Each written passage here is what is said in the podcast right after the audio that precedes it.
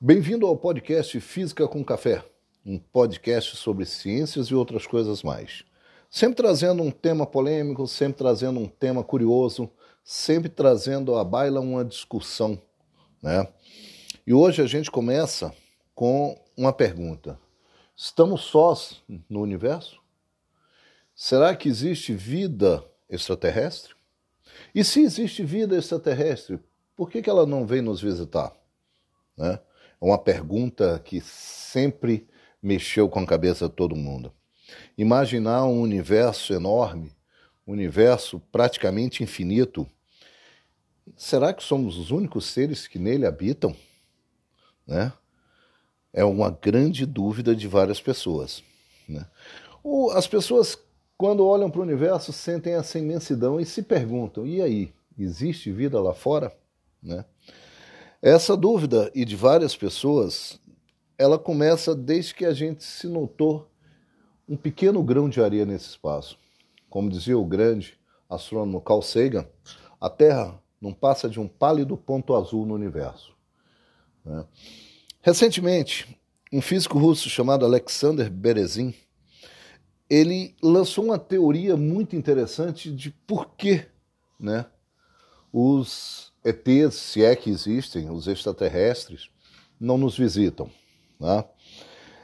É, Para formalizar sua teoria, ele se baseou no paradoxo de Fermi, que diz que existe uma contradição entre as altas chances de haver vida no espaço, devido ao seu tamanho e à sua infinitude de coisas, e a falta de evidências concretas sobre essas vidas. Né?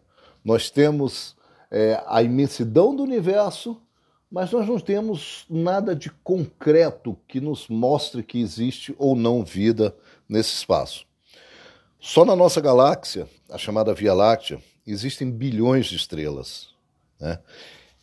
E se existem bilhões de estrelas, existem bilhões de possibilidades de sermos, de existirem vida em algum da, alguma dessas, dessas estrelas circundadas por planetas, né, existe a possibilidade de terem vida. E tá, e se tem essa possibilidade de ter vida, por que, que eles não nos visitaram? Por que, que eles ainda não vieram aqui e se apresentaram a nós?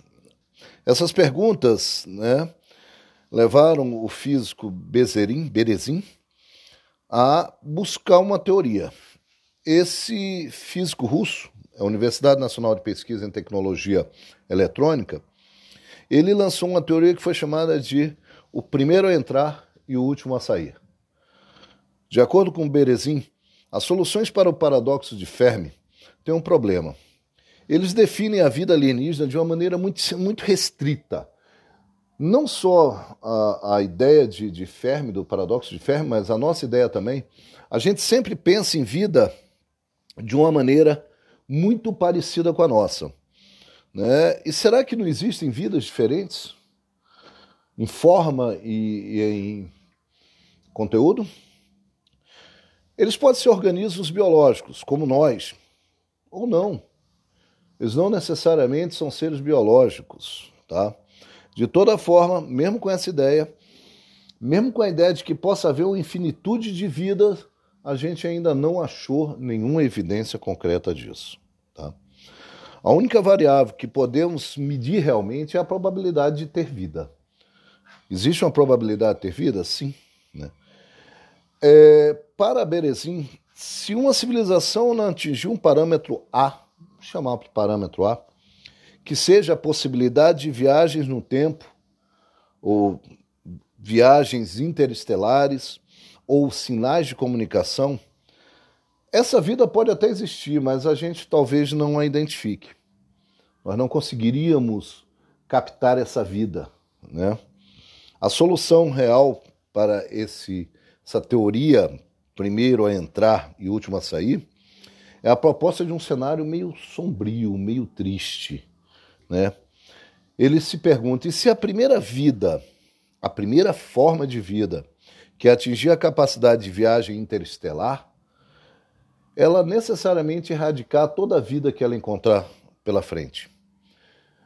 É, é de se imaginar que se uma vida chega até outra, ela erradica essa vida para continuar o seu processo expansionista, né? E é, é muito difícil você pensar, ah, mas eles vão vir aqui destruir. É como um, a construção do edifício que não se importa em momento nenhum com o formigueiro que está ali. Ele não se importa com o formigueiro. E aí ele erradica a vida daquele formigueiro sem se preocupar. Né? Talvez nós sejamos esses destruidores. Talvez no futuro a gente se expanda com viagens e nós estejamos levando, estejamos levando a morte a essas novas civilizações, tá?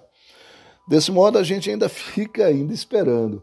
Pode ser que eles venham de uma maneira pacífica ou de uma maneira apocalíptica, né?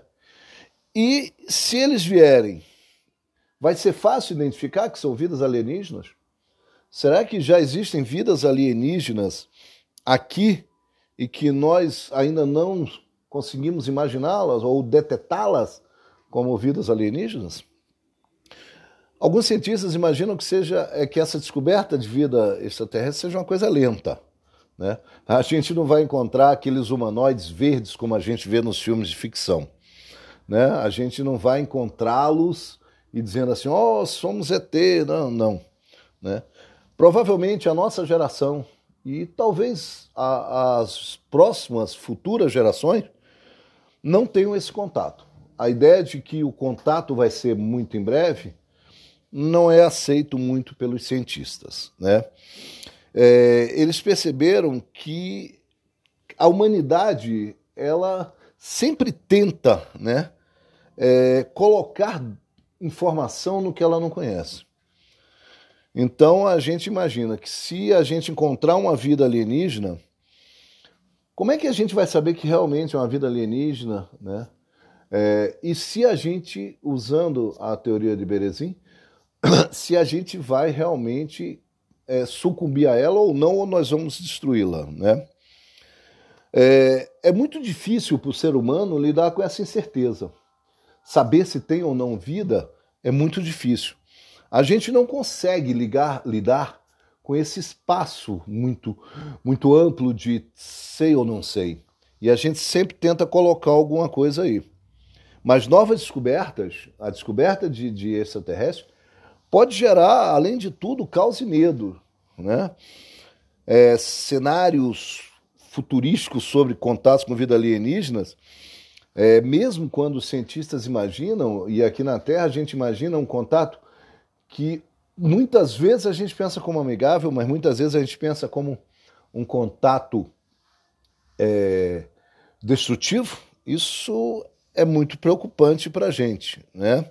Então a gente vai ver que é complicado pensar em vida extraterrestre, é muito complicado. É, talvez a gente não encontre a vida como um todo, talvez nós não sabamos da sua cultura, da sua evolução, saber nada. Talvez a gente só encontre um, um ser que a gente admita que é um ser vivo vindo de fora da nossa terra. E aí a gente vai tentar criar alguma coisa em cima disso. Tá?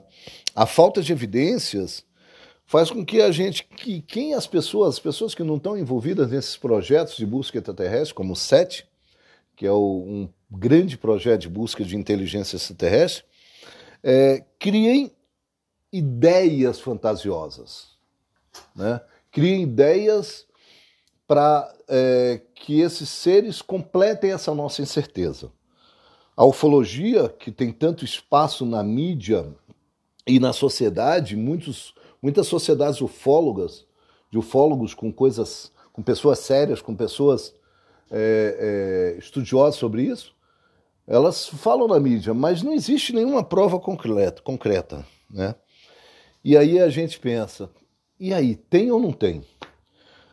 A percepção da sociedade sobre a descoberta da vida fora da Terra, ela vai demorar muito tempo. E se houver vida lá fora, como será que nós vamos detetá-la?